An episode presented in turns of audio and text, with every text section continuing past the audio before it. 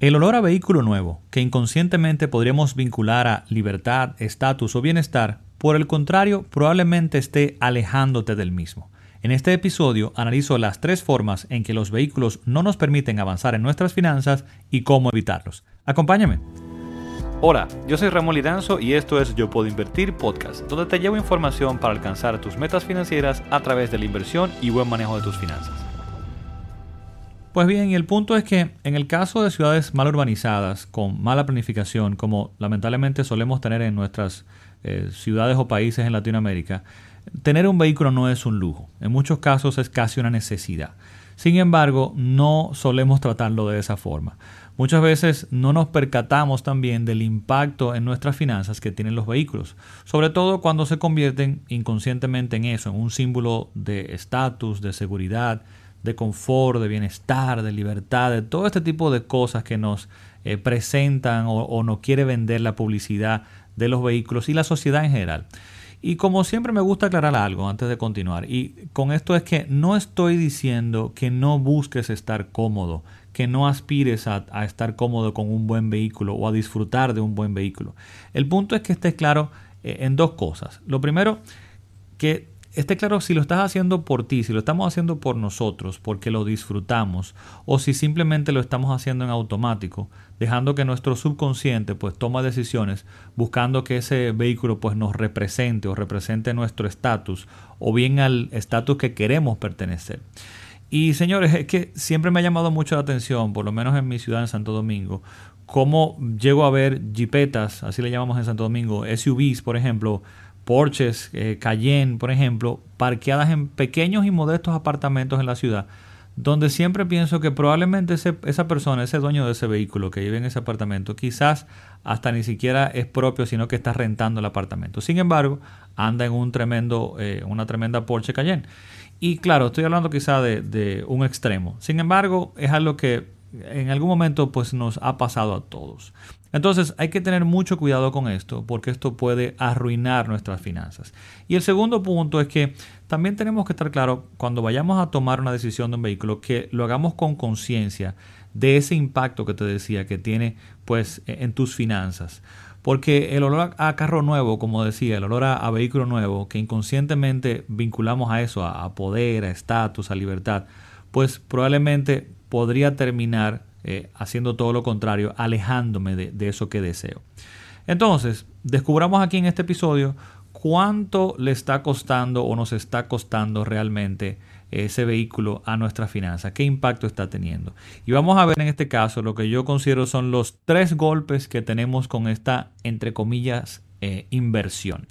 Pero antes, te comento que tengo algo muy especial en este episodio y es que luego de explicarte estos tres golpes y ver pues algunas sugerencias para mejorarlos o para evitarlos, vamos a hacer un ejercicio con números detallados y para el mismo, pues para que puedas tú eh, llevarte la información, porque sé que quizá en, forma solamente de audio es un poquito complejo entender todos estos números o poder explicarlos en detalle, pues esto va acompañado de una hoja de cálculo que puedes descargar completamente gratis, a la cual te voy a dejar enlace en las notas de este episodio con la cual tú vas a poder incluso jugar y poner tus números eh, según tus condiciones, lo que desees hacer, tanto para tomar decisiones, en este caso, de, un vehículo, pero también para cualquier otro tipo de inversión eh, o de decisión, mejor dicho, de activos y de, tomar prestado y demás, esta hoja de cálculo te va a servir. Bien. Dicho esto, entonces comencemos. ¿Cuál es este golpe número uno? Bueno, pues que regularmente tomamos prestado para adquirir un vehículo. Y así esto termina entonces haciendo que nos cueste más, porque entonces pagamos intereses por varios años para poder pagar este préstamo. Y esto puede incrementar entre un 10 y un 15% el valor de vehículo que estamos tomando.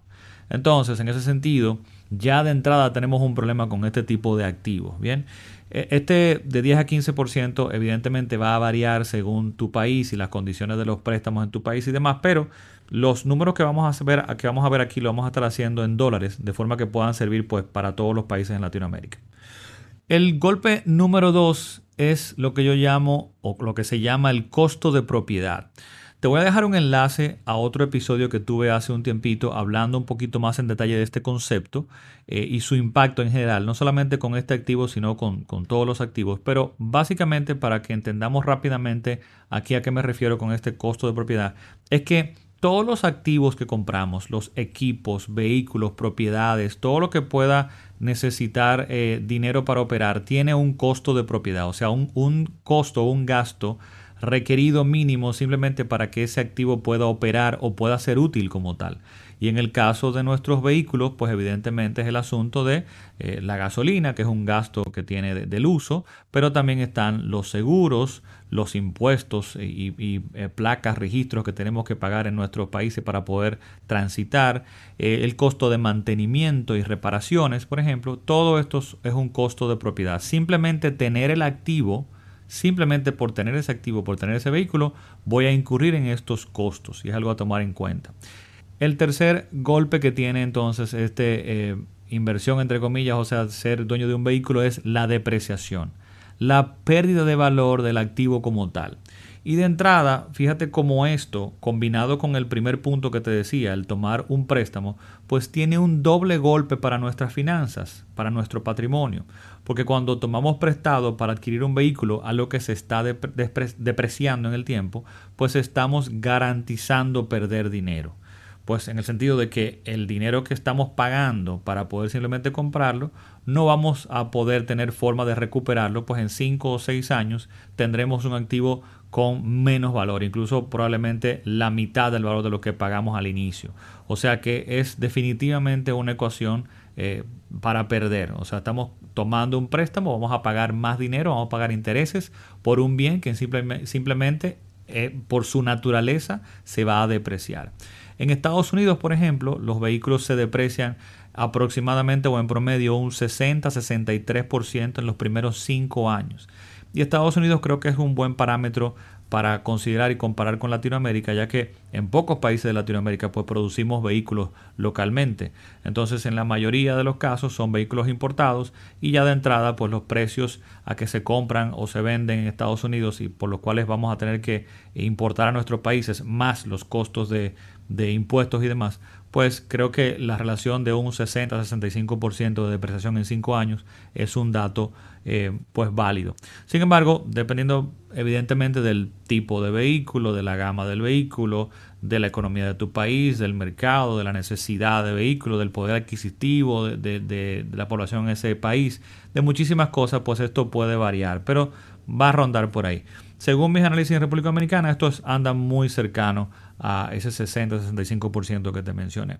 De hecho, hay otro dato muy interesante y es que eh, simplemente el comprar un vehículo, por ejemplo, nuevo y sacarlo del dealer, ¿no? del concesionario y pensar en venderlo en unos meses, en uno o dos meses, por ejemplo, ya de entrada puedes tener una depreciación de un 10% solamente por sacarlo directamente de esa concesionaria. O sea que definitivamente esto es una realidad.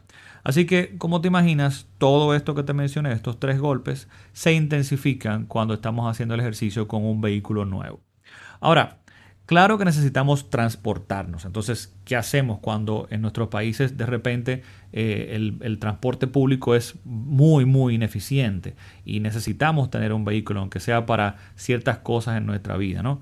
Eh, pues entonces vamos a ver ciertas recomendaciones que podrías tomar en cuenta para poder sacarle el mejor partido pues a esta, a esta compra de vehículo. Y el número uno es como regla de oro que nunca tu vehículo cueste más del 50% de tu ingreso anual. Es decir, por ejemplo, si en República Dominicana tú ganas 100 mil pesos mensuales, esto quiere decir que al año esto es 1.2 millones de pesos, si consideras el doble sueldo sería 1.3 millones de pesos, tú no deberías tener un vehículo de más de 650 mil, 700 mil pesos. Si hablamos en dólares, pensemos por ejemplo en números redondos, si yo gano 2 mil dólares eh, pues eh, mensualmente, estos son entonces unos 24 mil dólares. Sumemos, por ejemplo, quizá unos 2 mil dólares más de otros beneficios y demás. Vamos a decir que son 26 mil dólares. En ese sentido, entonces, tú no deberías tener un vehículo de más de 13 o 14 mil dólares. Bien, y hay personas que pueden decir, bueno, pero es que esto está muy por debajo de, de, lo que yo entiendo que debería ser. Bueno, esto es como una buena regla de oro a, a considerar. Esto no quiere decir que tú no puedas llegar a un 60% y demás, pero lo que no podría ser es que tu vehículo cueste uno o dos veces, por ejemplo, años de salario. También otra buena medida a considerar es que tu vehículo no puede costar igual que tu vivienda o más que tu vivienda. Simplemente recuerda que deberías apostar a que ni siquiera tu vivienda debería ser el activo central de tu patrimonio. Tú deberías pensar en ir construyendo otros activos productivos que en algún momento sean eh, pues la parte pues la parte central de tu patrimonio, no solamente tu vivienda. Así que solo imagínate si haría sentido que tu vehículo un activo que se deprecia en el tiempo sea el activo más importante en tu patrimonio. Entonces no hay forma de que avances de esa forma. Entonces en ese eh, sentido, pues lo ideal sería que eh, tu vehículo, de nuevo, no, sería, no sea más de o no cueste más del 50% de tu salario, buena regla de oro, o también que jamás se acerque al valor de tu vivienda. Punto número dos, considera vehículos usados considera comprar un vehículo de al menos dos o tres años. Estos son vehículos de dos o tres años que todavía están en muy buenas condiciones. Muchas personas no son fan de estos vehículos porque dicen o tienen miedo al asunto de comprar un vehículo en, malas condiciones o con problemas o que ya no tengan garantía cuando compran vehículos usados. Sin embargo, si tú te enfocas en vehículos de dos o tres años, son vehículos que regularmente todavía tienen garantía y también ya existen muchos mecanismos eh, o formas de tú poder validar la fiabilidad de lo que estás comprando. O sea que es algo perfectamente razonable al día de hoy. Al comprar un vehículo de al menos dos o tres años, ya has logrado zafarte de buena parte de la depreciación de ese vehículo. Bien, que se da más drásticamente en estos primeros años. Eso va disminuyendo con el tiempo. Otro punto dentro de esto de considerar vehículos usados es que si tú lo compras de dos o tres años, por ejemplo, es un vehículo que está todavía en buenas condiciones y eh, tú podrías pensar en cambiarlo en no más de cinco años.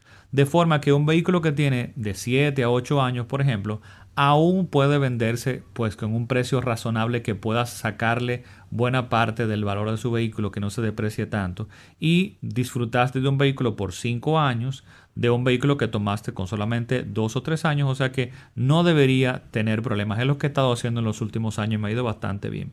Te eh, pues, exhorto a, eh, digamos, a explorar eh, esa posibilidad. El tercer punto que podrías considerar para apoyarte en esta decisión es preferiblemente nunca tomar prestado.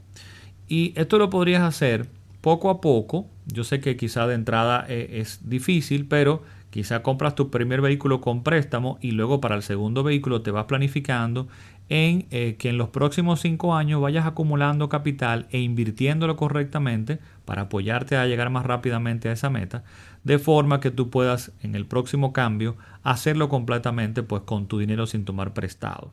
Vamos a ver un ejercicio eh, del impacto de este préstamo y demás eh, más a continuación, más adelante vas a ver con esa hoja de cálculo. Y por último, otra sugerencia que puedes explorar es considerar un vehículo eléctrico. Eh, aunque aún no existen de todas las gamas y precios, eh, todavía pueden eh, ser quizá algo, algo, costoso o que no puedas encontrar el vehículo con las condiciones que quieres, pues en un precio razonable comparable a uno de combustión, pues sí cada vez más hay más opciones. O sea, te exhorto pues a explorar en el mercado de tu país cuáles opciones podrías tener ya localmente. Y esto tiene grandísimos beneficios que ya traté también en otro podcast anterior. Te voy a dejar también enlaces eh, o enlace a ese podcast en las notas de este episodio.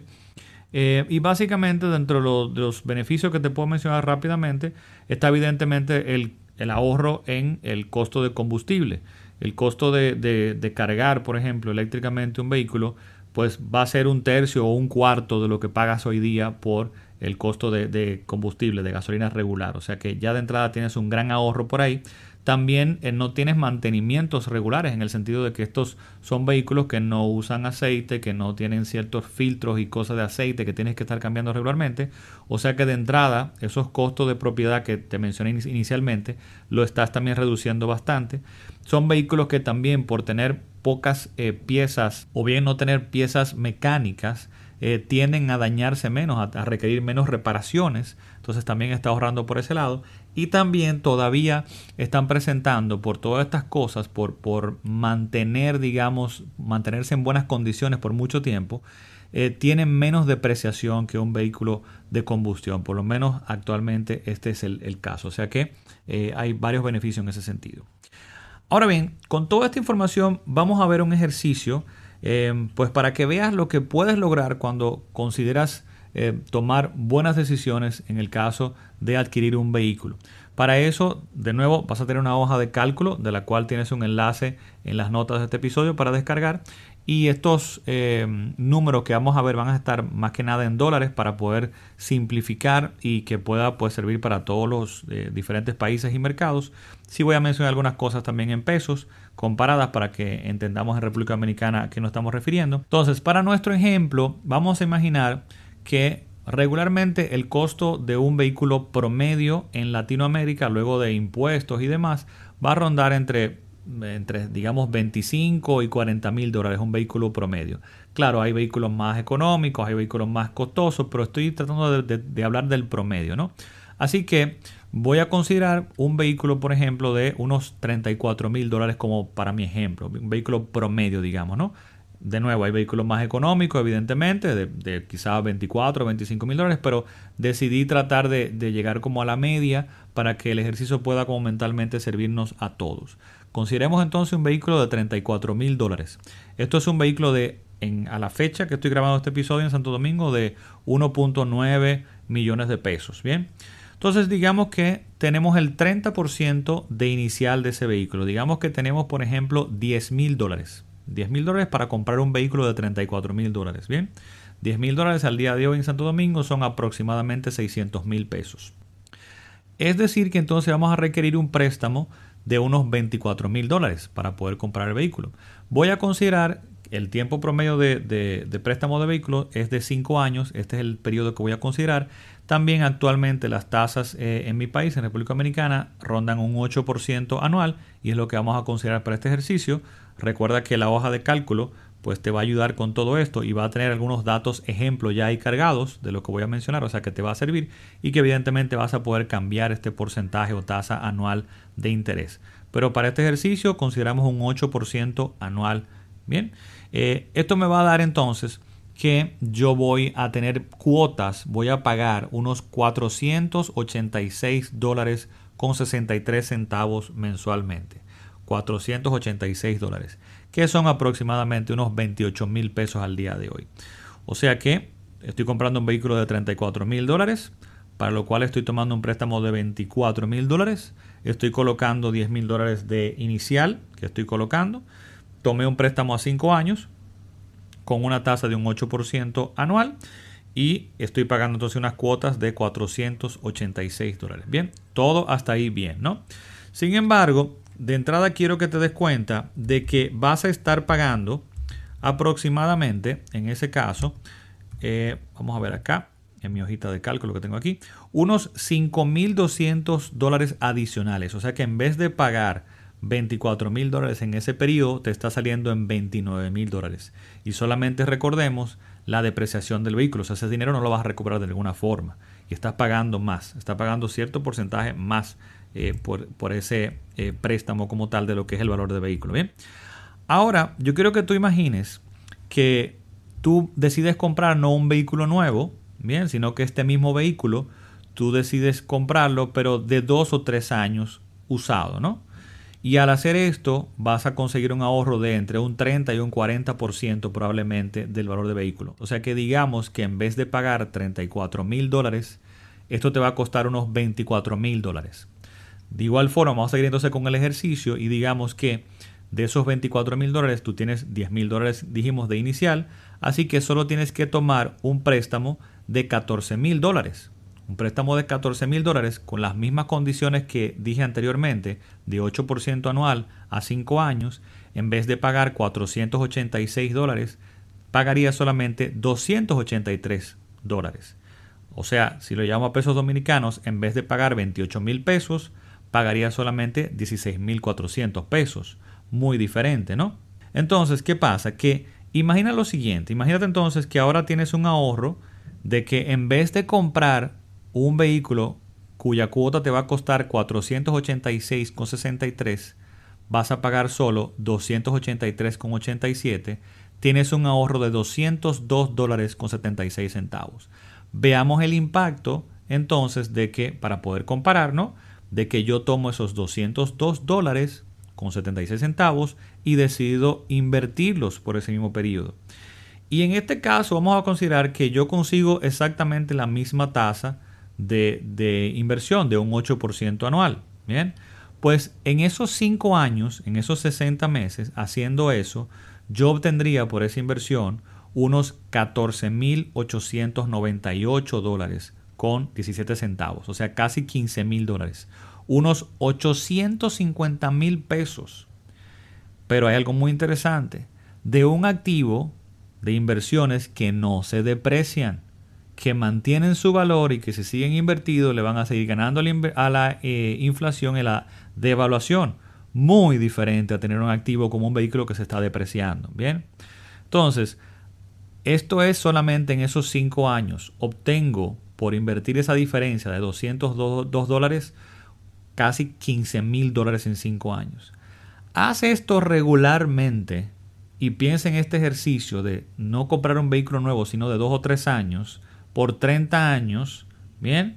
Y tendrías, si fuera este el caso de que vamos a seguir comparándolo con este eh, cuota de 486 dólares, tendrías 144.557 dólares, ¿bien? Y esto es solo una cosa que puedes hacer, considerando simplemente no comprar un vehículo nuevo, sino un vehículo usado. Ahí lo tienes. Este es el impacto que podría pues, tener buenas decisiones en activos como esto, como el vehículo. La hoja que puedes descargar en las notas de este episodio contiene algunas eh, partes, algunos ejemplos de este ejercicio que hicimos aquí y básicamente te muestra varias celdas en amarillo. Te explico rápidamente cómo usar esa hoja.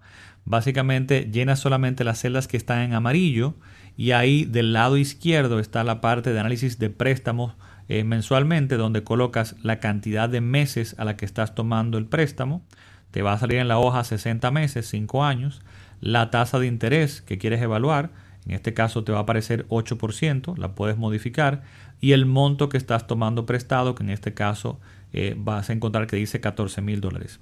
Ahí te dice entonces que eh, el total de intereses que vas a pagar en ese periodo es de 3 mil y pico de dólares, que las cuotas van a ser de 283,87 y que el total que vas a pagar en ese periodo en vez de 14 mil dólares van a ser 17 mil dólares. Ese es el ejercicio del lado izquierdo que puedes modificar a tu gusto para analizar tanto este escenario como cualquier otro activo que quieras evaluar. Del lado derecho entonces te vas a encontrar la parte de análisis de inversión mensual donde puedes colocar de nuevo las celdas que están en amarillo, que esto es la inversión inicial que está colocando, en este caso ninguna, puse cero, la tasa de interés que esperas eh, obtener en esta inversión, en este caso 8%, el periodo que quieres evaluar, la cantidad de periodos en que va a estar invertido el dinero, 60 meses en este caso, y la inversión, mensual que haces adicionalmente. En este caso, 202 dólares con 76 centavos, que es la diferencia que estamos evaluando en este caso. Ahí te presento una hojita o una tabla, mejor dicho, con mes a mes cómo va creciendo el dinero y cuánto al final del periodo podrías obtener. Básicamente espero que la misma pues te ayude en esta u otras decisiones financieras y sin más será entonces hasta el próximo episodio. Bye bye.